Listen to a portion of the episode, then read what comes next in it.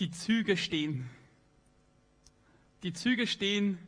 Es ist Montag, der 29.11. Ein paar panische Blicke auf die Anzeigetafeln. Ein paar Leute fluchen herum. Einer steht gerade mit seinem Coffee to go in der Hand da und sagt, der Montag fängt ja schon wieder mal super an. Ein paar Leute schauen verzweifelt herum. Der nächste ruft der Taxi an, versucht irgendwie in die Arbeit zu kommen die Weihnachtsbeleuchtung im Hintergrund, ein Montagvormittag am Grazer Hauptbahnhof, wie er vielleicht morgen ausschauen könnte, weil die ÖBB streikt. Also falls ihr morgen irgendwo hinfahren wollt, schaut zum besten jetzt noch, ob es irgendwie anders geht und vielleicht passiert es ja eh nicht. Also schauen wir heute Nachmittag dann. Aber jedenfalls, die Züge stehen, die ÖBB streikt und während sich manche ärgern, ist es für manch andere eine Nachdenkpause. Für andere ist es eine Nachdenkpause, darüber zu diskutieren, wie viele Leute bei der ÖBB verdienen sollten und man macht sich Gedanken. Und wir wollen uns heute auch mit einer Nachdenkpause, mit einer Denkpause auseinandersetzen. Und zwar mit einer unerwarteten Denkpause. Das ist der Titel von der Predigt heute. Eine unerwartete Denkpause.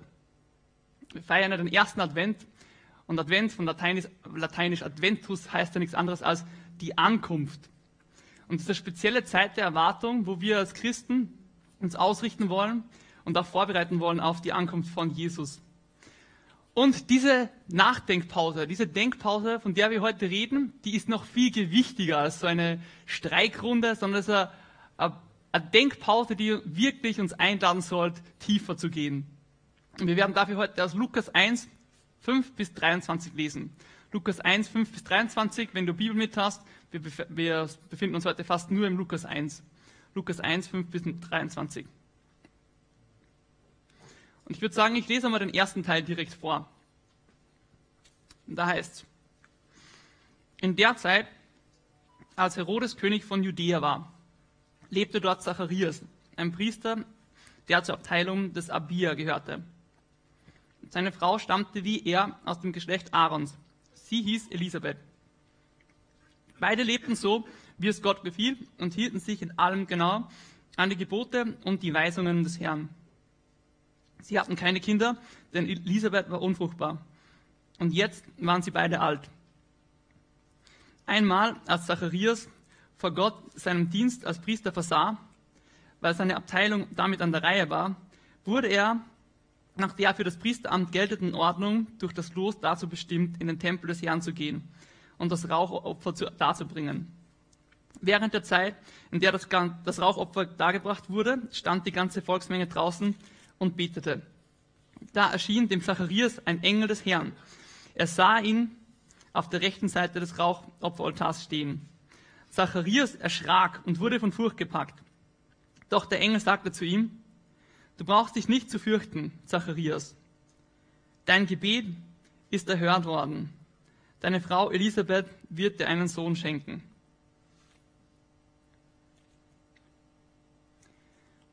Da machen wir mal eine erste Etappe. Ich werde den Text heute in vier Etappen vorlesen. Erste Etappe habe ich betitelt mit unauffällige Ereignisse. Auffällige oder unauffällige Ereignisse. Also, was da im Text gegangen ist, ganz grob. Ähm, da ist ein Ehepaar, die sind schon alt, Zacharias, Elisabeth. Und sie richten sich nach Gottes Weisungen, sie, sie richten sich nach Gottes Plänen, versuchen so zu leben, wie es irgendwie Gott gefällt. Sie sind unfruchtbar.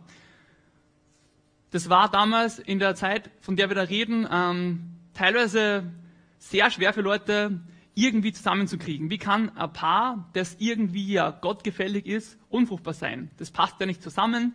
Da muss ja irgendwo der Hund drinnen sein. Irgendwas muss ja nicht passen. Aber das heißt ja ganz klar, sie waren, ähm, sie lebten nach Gottes Weisungen und sie haben sich eigentlich da, ähm, da gibt es keinen Grund dafür, dass das so war. Keine Kausalität. Wir Menschen neigen dazu, schnell irgendwie Gründe zu suchen für solche Dinge.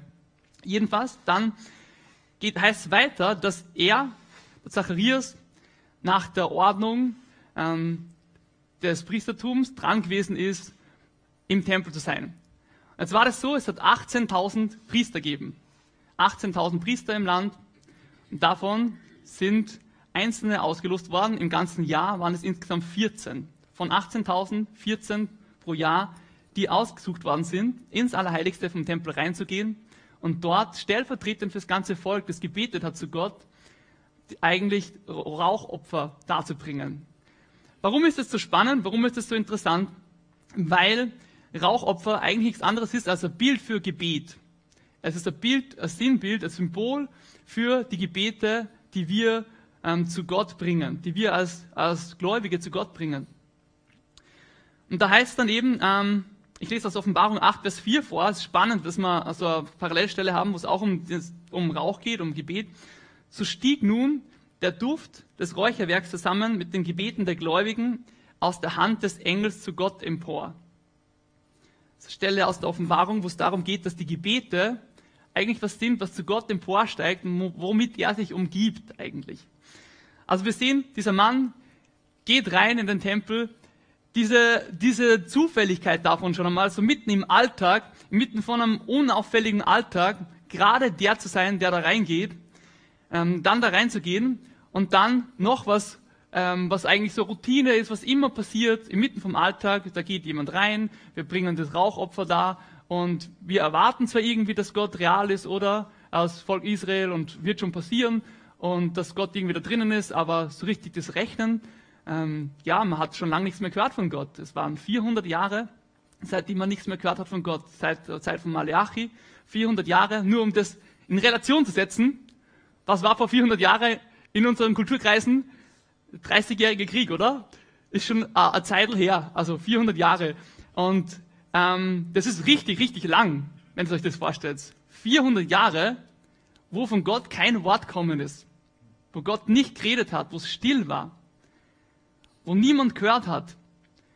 Und inmitten von der Situation haben wir da den, den Priester, den Zacharias, von einem kleinen, unbedeutenden ähm, Stamm, der seinen alltäglichen Geschäften nachgeht, da in den Tempel reingeht. Und dann passiert was aus diesem so unauffälligen Ereignis von seinem Alltag wird plötzlich was ziemlich Auffälliges, oder? Es wird auf einmal ziemlich was Auffälliges daraus. Und zwar, während er da so sein ganzes Leben nach dem ausrichtet, Gott irgendwie zu gefallen, ihm zu dienen, mit dem Gebeten eigentlich vor Gott kommt, sein Leben eingehüllt in Gebet, kommen wir an den Punkt, und zwar, dass ein Engel ihm begegnet. Und ein Engel zu ihm spricht. Das ist übrigens äh, eine Sache, die sich quer durchs Neue Testament zieht, der Präsenz von, von Engeln, von einer anderen Realität ähm, als Sichtbarkeit. Und der sagt zu ihm, du brauchst dich nicht zu fürchten, Zacharias. Und dann sagt er ihm, dein Gebet, dein Gebet ist erhört worden. Frage, was für Gebet? Dein Gebet ist erhört worden.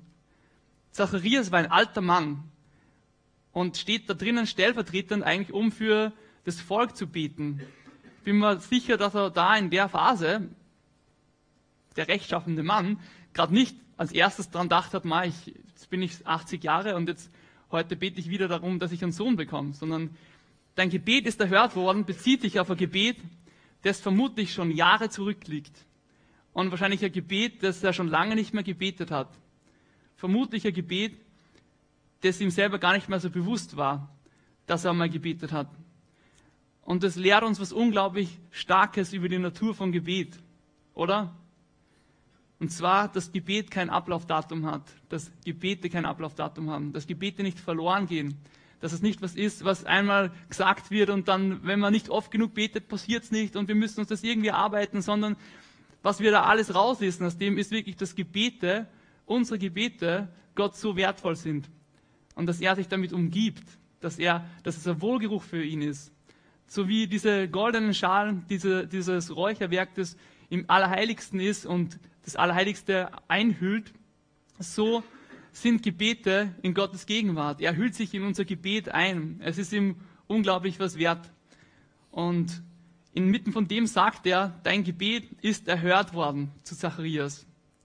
Dein Gebet, das du vor Jahren gesprochen hast, dein Gebet, das du, wo du vielleicht gerade aktuell keinen Glauben dafür gehabt hast oder hast, das ähm, ist erhört worden wenn wir auf die nächste Folie schauen können. Eine Sache, die ich heute bei jeder Pause machen werde, ist, dass wir uns einen von den vier Personen, die Haupthandeln sind, äh, anschauen werden, weil die so spannende Namensbedeutungen haben. Das ist ja oft so ein, eine tiefere Ebene an Bedeutungen, wenn wir Bibeltexte lesen und uns die Namen anschauen. Und zwar Zacharias heißt, der Herr hat sich erinnert, hat an jemanden gedacht. Das ist die Namensbedeutung von diesem Namen. Der Herr hat sich erinnert und hat an jemanden gedacht. Also dieser Mann, dieser ältere Priester, tragt das als seine Lebensbotschaft. Gott ist jemand, der sich erinnert. Gott ist der, der nicht vergisst. Gott ist jemand, der an jemanden denkt, der an uns denkt, der an seine Kinder denkt. Und all das, glaube ich, ist so ein, ein Zuspruch für uns auch neu und soll uns echt so ähm, an dieser ersten adventlichen Denkpause voll ins Leben reinsprechen. Gott hat sich erinnert, Gott hat an jemanden gedacht. Und meine Frage und meine, mein Statement für uns heute ist das, Gott ist auf dem Weg. Gott ist auf dem Weg. Wir befinden uns gerade im ersten Lukas. Es entfalten sich gerade langsam Handlungsstränge. Wir wissen noch nicht genau, wo es hingeht. Leute damals haben noch nicht genau gewusst, wo es hingeht. Aber Gott ist schon am Weg, egal ob wir es sehen oder nicht. Frage ist, erwarten wir ihn? Die Frage heute am ersten Advent, die ich an uns habe, ist, erwarten wir ihn? Gott ist am Weg, erwarten wir ihn. Rich Villodas hat nochmal gesagt, richtig gutes Zitat, und zwar, die gute Nachricht des Advents ist nicht, dass wir in unserem Warten treu sind, das sind wir oft nicht, sondern dass Gott in seinem Kommen treu ist. Die gute Nachricht ist nicht, dass wir in unserem Warten treu sind. Zacharias, der vielleicht gar nicht mehr glaubt hat, dass es passieren wird, wie wir nachher sehen werden, sondern die gute Nachricht am Advent ist, dass Gott in seinem Kommen treu ist, dass er treu ist in seinem Kommen, dass er das macht, was er verspricht, dass er derjenige ist, der nicht einfach was sagt und sich nicht dran haltet, sondern ähm, der sich selber treu ist und in seinem Kommen treu ist.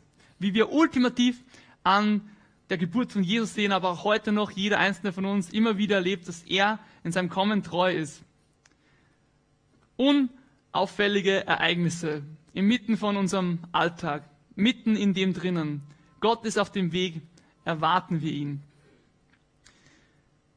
Wenn wir im Text weiterlesen, dann Lukas 1, Vers 13 bis 17. Das ist den Teil noch einmal. Deine Frau Elisabeth wird dir einen Sohn schenken. Dem sollst du den Namen Johannes geben. Du wirst voller Freude und Jubel sein und auch viele andere werden sich über seine Geburt freuen. Denn er wird groß sein in den Augen des Herrn. Er wird keinen Wein und keine starken Getränke zu sich nehmen und schon im Mutterleib wird er mit dem Heiligen Geist erfüllt sein. Viele Israeliten wird er zum Herrn, ihrem Gott, zurückführen. Erfüllt mit dem Geist und der Kraft des Elia wird er vor dem Herrn hergehen. Durch ihn werden sich die Herzen der Väter den Kindern zuwenden und die Ungehorsamen werden ihre Gesinnung ändern und sich nach denen richten, die so leben, wie es Gott gefällt. So wird er dem Herrn ein Volk zuführen, das für ihn bereit ist.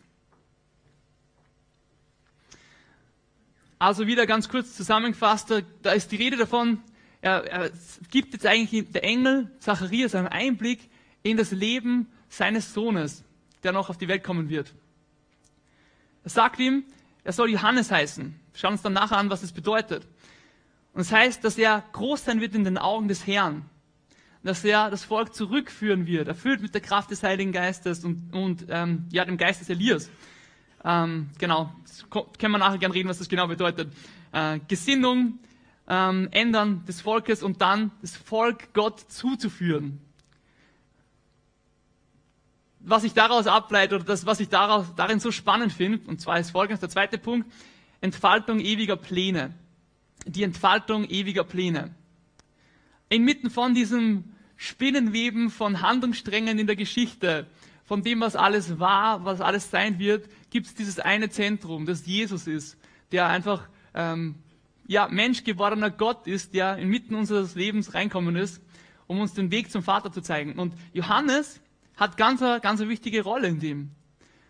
Johannes hat die Rolle, dass er der Wegbereiter ist für das Kommen von Jesus. Und in dem auch ein Vorbild eigentlich für uns alle als, als, als Christen, als Jesus Nachfolger. Ein Wegbereiter für das zu sein, ein, ein Hin, eine Hinweistafel auf Jesus hin. In Jesaja 40, 3 bis 4 heißt die Stimme eines Rufenden ertönt in der Wüste, bereitet den Weg des Herrn, ebnet in der Steppe eine Straße unserem Gott.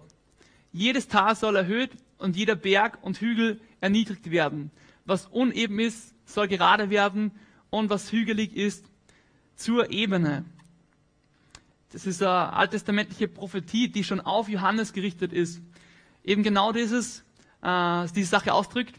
Eine Stimme in der Wüste wird kommen, die den Weg bereiten wird. Eine Stimme wird kommen, die den Weg bereiten wird. Und alles, was noch da ist an Hindernisse, an Hügel, an stolze Hügel, an irgendwie zerbrochene Täler, soll erhöht und erniedrigt werden, damit die Bahn frei ist für Gott selber. Und das ist auch so spannend, wenn wir die nächste Folie anschauen. Die, die Bedeutung vom Namen Johannes selber. Johannes selber bedeutet nichts anderes als Jahwe ist gnädig. Jahwe ist gnädig. Und das ist so diese Botschaft, die so über dem Leben von, von Johannes auch irgendwie ist, ähm, die auf das Höhere hindeutet, auf Jesus hindeutet. Und zwar, dass Gott gnädig ist. Dass Gott gnädig ist und sich wieder sein Volk zuwendet. Dass er kommt, dass er widerspricht, dass er wieder ähm, nahe sein wird, dass er nicht fern ist. Und die Frage und das Statement dazu ist wieder für uns heute. Gott schreibt Geschichte, fügen wir uns darin ein. Also Gott schreibt Geschichte. Er schreibt Geschichte, fügen wir uns darin ein, so wie Johannes an einem Platz, wo wir auf ihn hinweisen. Bleiben wir in unserer eigenen Suppe, ähm, eigenen Plänen, stolz drinnen, verharren dort, oder fügen wir uns in Gottes gewaltige Geschichte ein? in seine Riesengeschichte, das Narrativ, das größer ist als irgendwas anderes, wo er selber, der Autor, sich in die Geschichte reinschreibt, kommt, um das zentrale Problem der Menschheit zu beseitigen, Sünde, und wieder neu den Weg zum Vater herzustellen. Lassen wir uns in seine Geschichte einbauen. Werden wir einer von diesen Handlungssträngen, der Teil dieser gewaltigen Geschichte ist? Oder sind wir da irgendwo abseits und machen einfach eigene Pläne? Johannes ist jemand, der groß ist in den Augen des Herrn. Er ist jemand, der das Volk wieder zurückführt und in dem ist er eigentlich voll ein cooles Vorbild für uns. Menschen zu sein, die nicht unsere eigene Agenda über alles andere stellen, sondern zu sagen, Gott, was willst du? Du schreibst Geschichte, bau mich in deine Geschichte ein, Jesus. Lass mich Teil von deiner Geschichte werden. Äh, lass mich einen Platz einnehmen in deiner Geschichte. Entfaltung ewiger Pläne nach und nach wird irgendwie deutlicher, da passiert was Gewaltiges, da passiert was Großes. Die Frage ist, ähm, willst du heute auch Teil davon sein? Es passiert auch heute noch was Gewaltiges und was Großes. Die Geschichte ist noch nicht vorbei. Wenn wir weiterlesen, im Vers 18 bis 23 und zum, zu der dritten Etappe gehen. Zacharias sagte zu dem Engel, woran soll ich erkennen, dass das alles geschehen wird? ich bin doch ein alter Mann und meine Frau ist auch nicht mehr jung. Der Engel erwiderte, ich bin Gabriel, ich stehe vor Gott und bin von ihm gesandt, um mit dir zu reden und dir diese gute Nachricht zu bringen. Doch nun höre, du wirst stumm sein und nicht mehr reden können bis zu dem Tag, an dem diese Dinge eintreffen.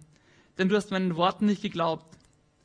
Sie werden aber in Erfüllung gehen, wenn die Zeit dafür gekommen ist. Draußen wartete das Volk auf Zacharias und alle wunderten sich, dass er so lange im Tempel blieb. Als er endlich herauskam, konnte er nicht mit ihnen sprechen. Da merkten sie, dass er im Tempel eine Erscheinung gehabt hatte. Er machte sich ihnen durch Zeichen verständlich, blieb aber stumm.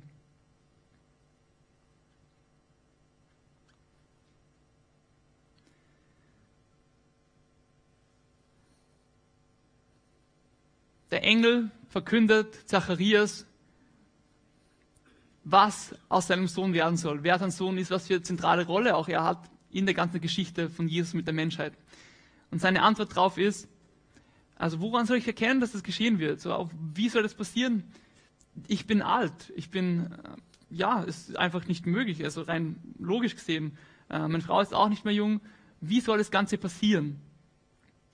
Während Zacharias sagt, ich bin alt, sagt der Engel, ich bin Gabriel. Lustige Antwort, oder? Ich bin alt und der Engel antwortet ihm und sagt, ich bin Gabriel.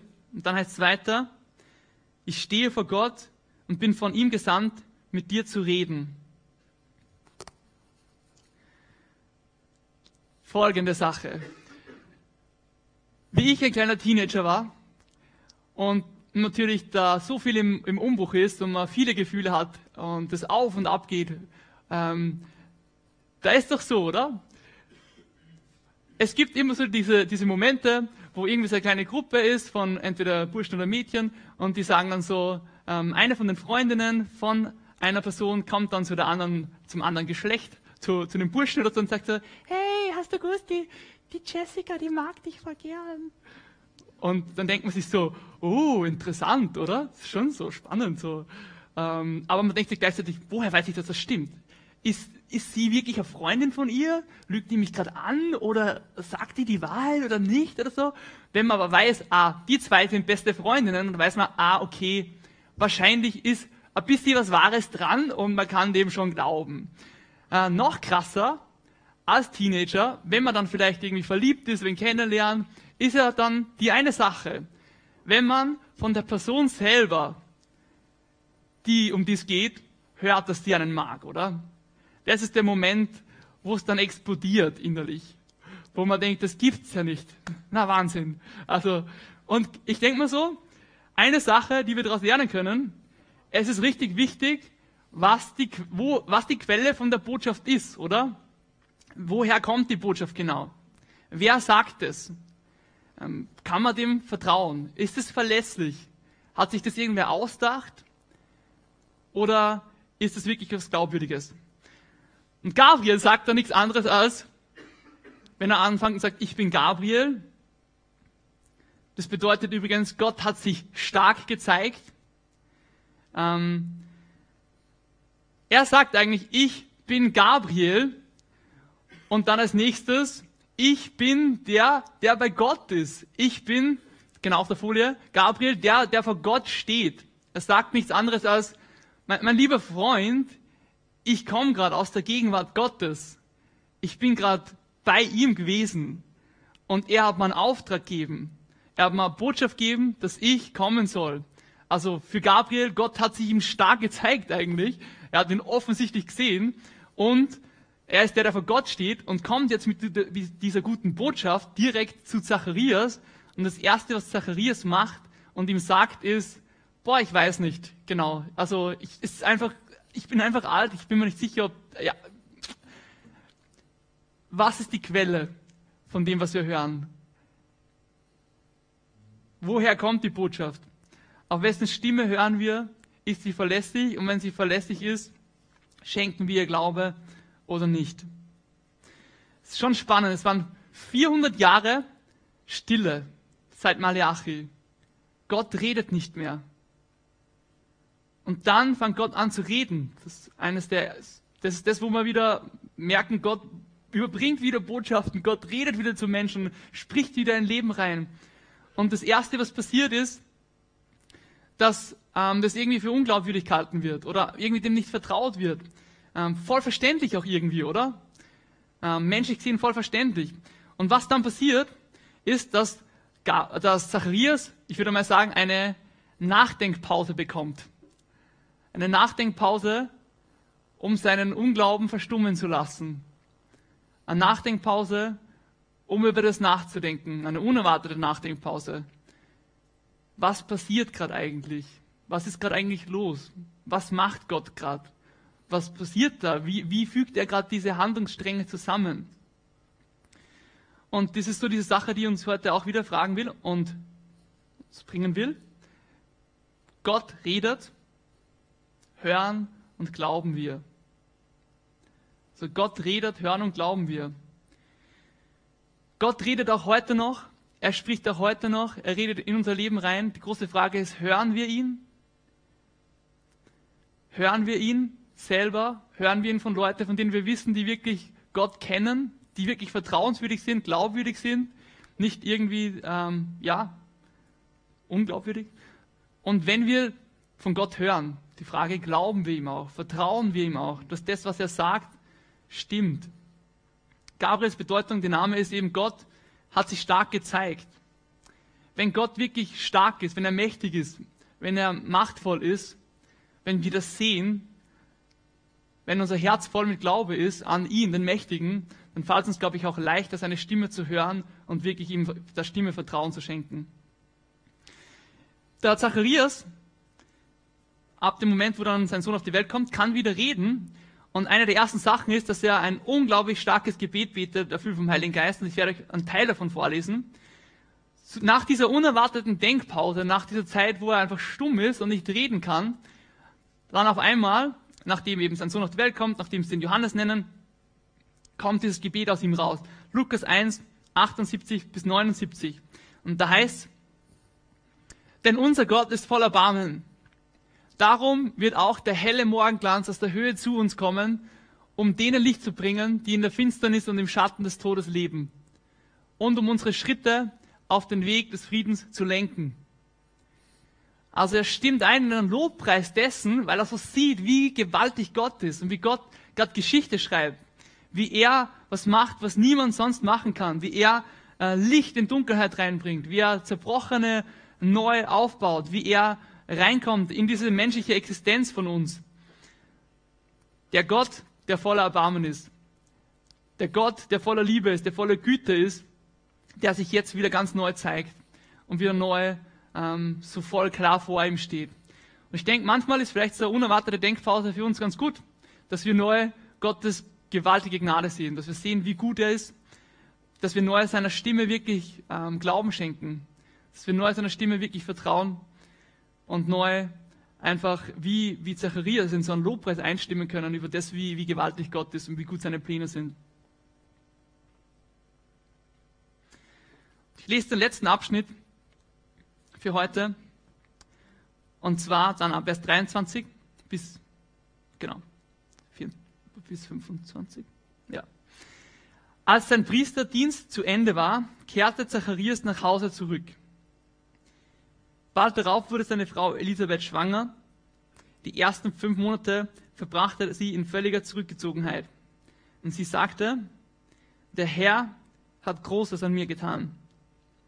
Die Menschen verachteten mich, aber er hat mich gnädig angesehen und hat meine Schande von mir genommen.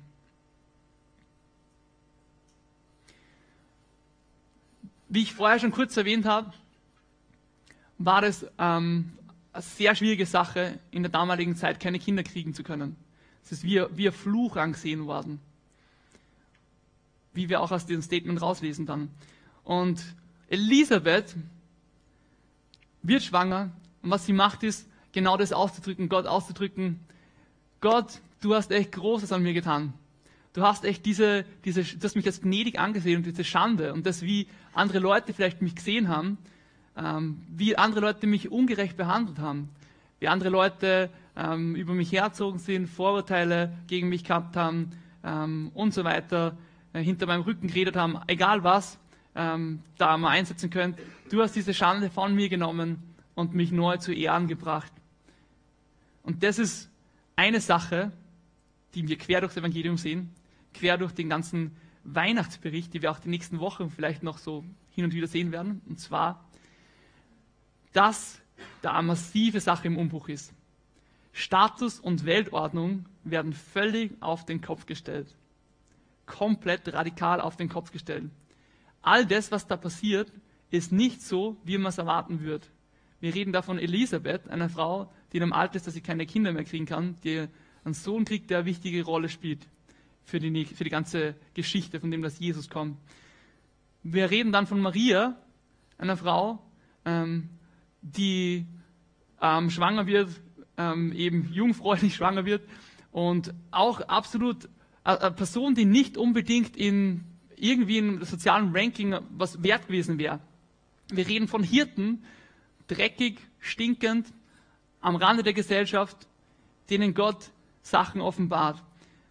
Wir sehen offensichtlich, dass Gott sich an Orten offenbart, die in der Kultur damals keinen Stellenwert gehabt haben die keinen Rang gehabt haben. Und in Lukas 1, Vers 52 bis 53 lesen wir dieses Loblied von Maria eben, wo eine Sache richtig krass ausdrückt wird, und zwar heißt da, er hat die Mächtigen vom Thron gestürzt und die Geringen emporgehoben. Den Hungrigen hat er die Hände mit Gutem gefüllt und die Reichen hat er mit leeren Händen fortgeschickt.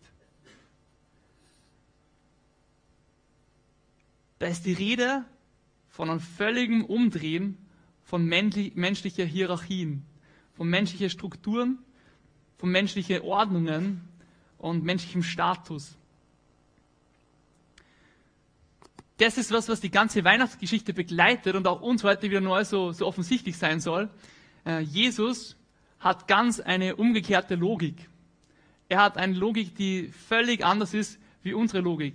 Die, die Weltherrscher, die Großen dieser, dieser Welt äh, auf der einen Seite und auf der anderen Seite das Verachtete, das, das Kaputte, das Kranke, das, das ähm, Niedrige. Das ist das, was er erwählt, um sich selber zu zeigen und zu offenbaren. Das ist das, um selber eigentlich in diese Welt literally zu kommen, ist der Ort, wo er sich sichtbar werden lässt, wo er Menschen begegnet, wo er Menschen Einblicke gibt in Sachen. Die Bedeutung vom Namen von Elisabeth ist auch spannend und zwar heißt der Name, mein Gott ist Fülle oder Vollkommenheit. Elisabeth, die einen Großteil ihres Lebens damit verbracht hat, wahrscheinlich in einem Zustand zu sein, der für die Gesellschaft voll zu verachten gewesen ist, hat folgenden Namen. Mein Gott ist Fülle und Vollkommenheit. Also Gott selber ist Fülle und Vollkommenheit. Das finde ich so was Spannendes, diese umgekehrte Logik zu lernen von Jesus. Was, wenn es alles nicht so ist, wie es menschlich ausschaut? Wenn größte Erfüllung, größte Fülle und Vollkommenheit wo ist, wo man es nicht erwarten wird? Und zwar bei einem Jesus, bei Gott, der in Bethlehem auf die Erde kommt, als kleines Kind, sich klein macht, überhaupt nicht der Zeichen für Stärke, sondern eher für, ja, eigentlich klein und schwach auf die Erde kommt. Der auf der Erde lebt, ohne Sünde, der, der stirbt, der die ganze Schuld der Menschheit auf sich nimmt, den Weg wiederherstellt, dass wir, ohne dass wir was leisten, wieder zu Gott kommen können, einfach nur indem wir im Glauben sein rechtfertigendes Werk in Anspruch nehmen. Ist es nicht umgekehrte Logik? Wollen nicht wir als Menschen was leisten? Wollen wir nicht irgendwie stolz sein, dass wir was erreicht haben und wohin kommen sind? Und ist nicht das ganze Evangelium, die ganze Weihnachtsgeschichte eine massive Umkehrung von unserer Logik? Völliges auf den Kopf stellen von all dem. Völliges im Kopf, auf den Kopf stellen auch von allem, wo vielleicht Dinge auf der Erde sind, die noch nicht komplett sind. In der Geschichte bei Elisabeth sehen wir auch voll klar eine Sache, und zwar, Gott verschafft Gerechtigkeit. Er ist derjenige, der Gerechtigkeit verschafft. Und die Frage, die ich dazu habe, sind wir auch Teil davon? Wenn wir Jesus kennen, haben wir angefangen, umgekehrt logisch zu denken. Also selber umgekehrt zu sein und ganz eine neue Art und Weise denken zu lernen von ihm andere Hierarchien zu haben. Eben keine Hierarchien, die menschlich sind, sondern Dinge komplett anders zu sehen, wie er sie sieht zu sehen. Und dort, wo wir Ungerechtigkeit sehen auf der Welt, dort, wo wir Ungerechtigkeit erleben, selber nicht Teil von Systemen von Ungerechtigkeit zu sein, sondern für Gerechtigkeit zu sorgen. Selber ähm, dort das reinzubringen, was Gott ist. Wir haben gerade vor einer Woche in der Jugend bei uns ähm, so eine Zeit gehabt, wo wir Live-Stories gehört haben, wo wir aus der Jugend was erzählt hat. Der, der Alois, da sitzt sogar da. Hallo Alois. Und ich habe ihn gefragt, ob ich kurz was davon erzählen darf. Und zwar, ähm, Alois ähm, hat sich gerade vor ein paar Wochen, Monate, Wochen, fragt ihn am besten selber dann genau noch. Jedenfalls hat er sich voll verwenden lassen, genau in dem Punkt von Gott. Und zwar ist er von der Arbeit heimgekommen. Längere Geschichte, ich mache es kurz. Er ist jemandem begegnet, einem Obdachlosen, und irgendwie hat Gott das geführt, dass er ins Gespräch kommen ist mit ihm. Und das voll cool ein Geschenk war, zu sehen, wie, wie das sich entwickelt hat und wie er mit ihm zu reden gekommen ist. Und nach einem längeren Gespräch hat Alois, ich würde so sagen, wirklich vom Geist Gottes Weisheit kriegt und schaut ihn an und sagt so, nachdem er ihm viel erzählt hat, was nicht gut laufen ist in seinem Leben, weißt du was? Ich glaube, dass es einen Gott gibt und der wird für Gerechtigkeit sorgen der wird eines Tages für Gerechtigkeit sorgen. Und in dem Moment, wo Ades das gesagt hat, ist der Mann komplett emotional geworden und es ist ihm voll also zu Herzen gegangen und hat ihn so beschäftigt und so bewegt. Weil das auch so eine krasse Botschaft ist, oder? Gott wird für Gerechtigkeit sorgen.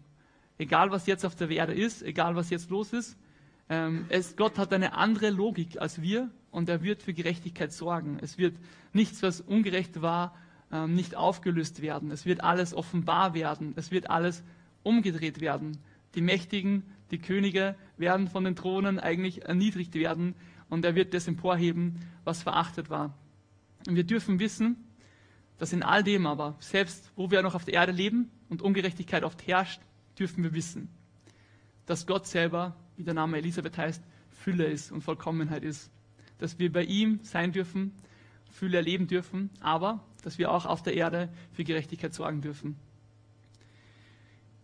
Das sind so aus Elisabeth, Zacharias, Johannes und Gabriels Geschichte ein paar Nachdenkpunkte in unserer unerwarteten Denkpause. Also ich habe noch eine Folie zum Schluss, wo alles drauf ist. Genau, also Zacharias, als Erinnerung noch einmal, bedeutet, der Herr hat sich erinnert und hat an jemanden gedacht. Dann Johannes heißt, Jahwe ist gnädig, also seine Pläne wirklich sind gut, das Evangelium, alles wiederherzustellen, selber Menschen ähm, zu sich zu ziehen, ähm, einfach nur aus Gnade, nicht aus Leistung. Johannes Botschaft, Gabriel, Gott hat sich stark gezeigt. In Gottes Gegenwart sind uns ganz andere Dinge offenbar auf einmal und wir sehen mit anderen Perspektiven. Und wir können sagen, äh, ich bin Gabriel, wie, wie Gabriel das sagt, ich bin der, der bei Gott ist und ich bin kommen, auf gute Botschaft zu bringen. Glaubt ihm. Und das letzte, Elisabeth, mein Gott ist Fülle und Vollkommenheit. Inmitten von Ungerechtigkeit dürfen wir wissen, dass Gott Fülle und Vollkommenheit ist. Wir dürfen aber aus dem raus auch Gerechtigkeit dorthin bringen, wo wir sind. Und noch einmal die, die Punkte im Überblick, die vier. Ich habe davon geredet, äh, von diesen unauffälligen Ereignissen im Alltag, wo Gott uns begegnet, wo er reinspricht. Die Frage dazu ist gewesen, Gott ist auf dem Weg, erwarten wir ihn.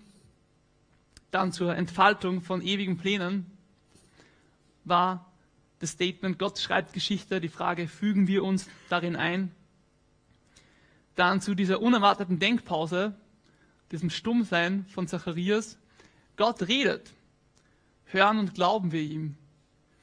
Und diese umgekehrte Logik, Gott verschafft Gerechtigkeit, sind wir ein Teil davon. Ich würde voll gerne mit uns beten, lass uns gemeinsam aufstehen und ich bete noch zum Abschluss.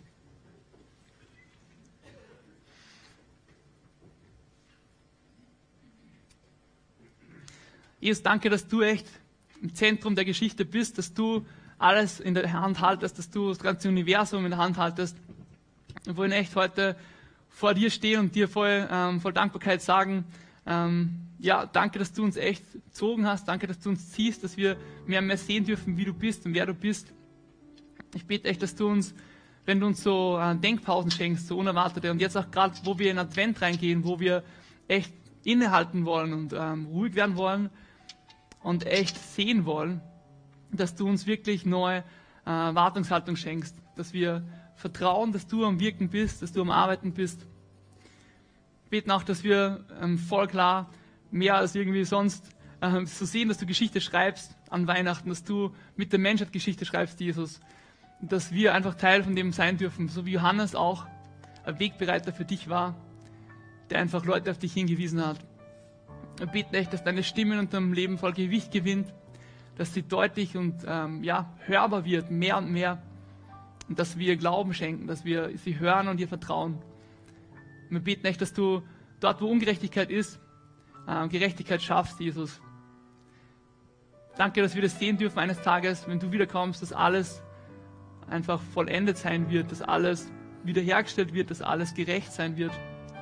Danke, dass wir bis dorthin aber kleine Boten der Gerechtigkeit sein dürfen auf der Erde, ja speziell jetzt zu Weihnachten und dass wir da sein dürfen für Leute, die es brauchen, Jesus. Dass wir, dass wir geben dürfen von unserem Überfluss für Leute, die vielleicht zu wenig haben, die ungerecht ähm, behandelt worden sind im Leben bis jetzt, die ähm, ja nichts dafür können, Jesus. Ich bitte echt, dass du uns Kraft gibst, nach vorne zu gehen, aber wirklich auch diese Denkpause, um so erfüllt zu sein mit dem Glauben, mit dem Vertrauen, mit deiner Liebe für Gerechtigkeit, ähm, mit, einer Offenheit für deine Stimme, Jesus. Beten, dass du uns begegnest in dieser Adventzeit, dass du uns echt nahe kommst, ganz neu in dieser Adventzeit, Jesus. Amen.